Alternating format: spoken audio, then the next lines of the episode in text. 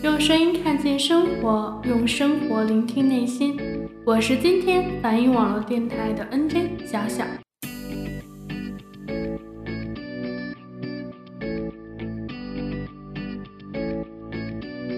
Been Achilles and his gold, Hercules and his gifts, Spider Man's control, and Batman with his fists.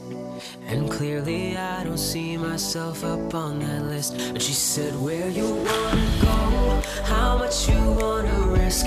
I'm not looking for somebody with some superhuman gifts, some superhero, some fairy tale bliss. Just something turn to, somebody I can kiss. I want something just like this. Do do do do do do, do do do do, do do do do do. Oh, I want something just like this. Do do do do do do, do do do do, do do do do do. 节目开始带给大家的是这首2017年发行的歌曲。名字叫做 Something Just Like This。歌曲的前奏轻缓，逐渐递进，节奏也渐渐分明，慢慢燃了起来。同时，今天要给大家分享的也是两部节奏感比较强烈的内地电影，叫做《唐人街探案》。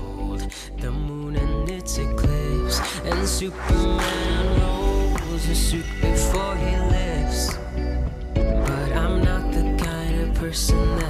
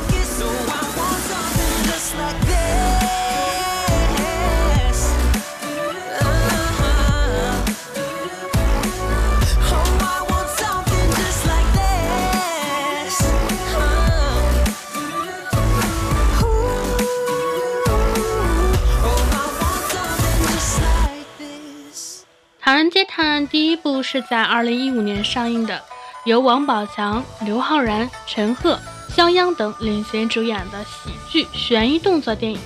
但是我觉得还有些惊悚，全剧轻松紧张，节奏在我看来是非常好的。虽然有些坑还没有填满，倒是给了很多观众大胆脑洞的机会。这首《往事只能回味》是由宋小宝、岳云鹏合唱，间奏还是有老上海的味道。但是不知道是因为电影的效果，还是两个人的音色，声音响起时，总是让人忍俊不禁。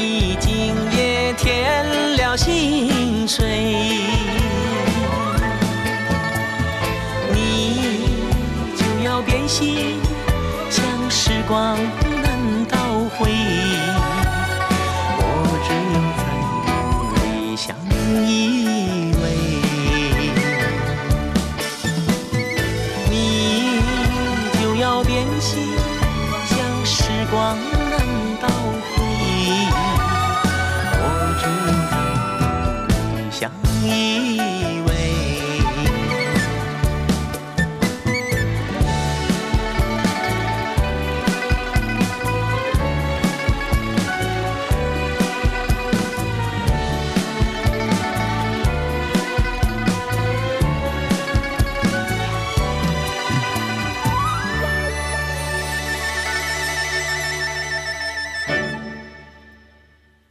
刘昊然饰演的结巴少年秦风，因警校落榜，听从家人的意见去泰国找表舅，也就是王宝强饰演的角色，号称唐人街第一神探的唐人来散散心。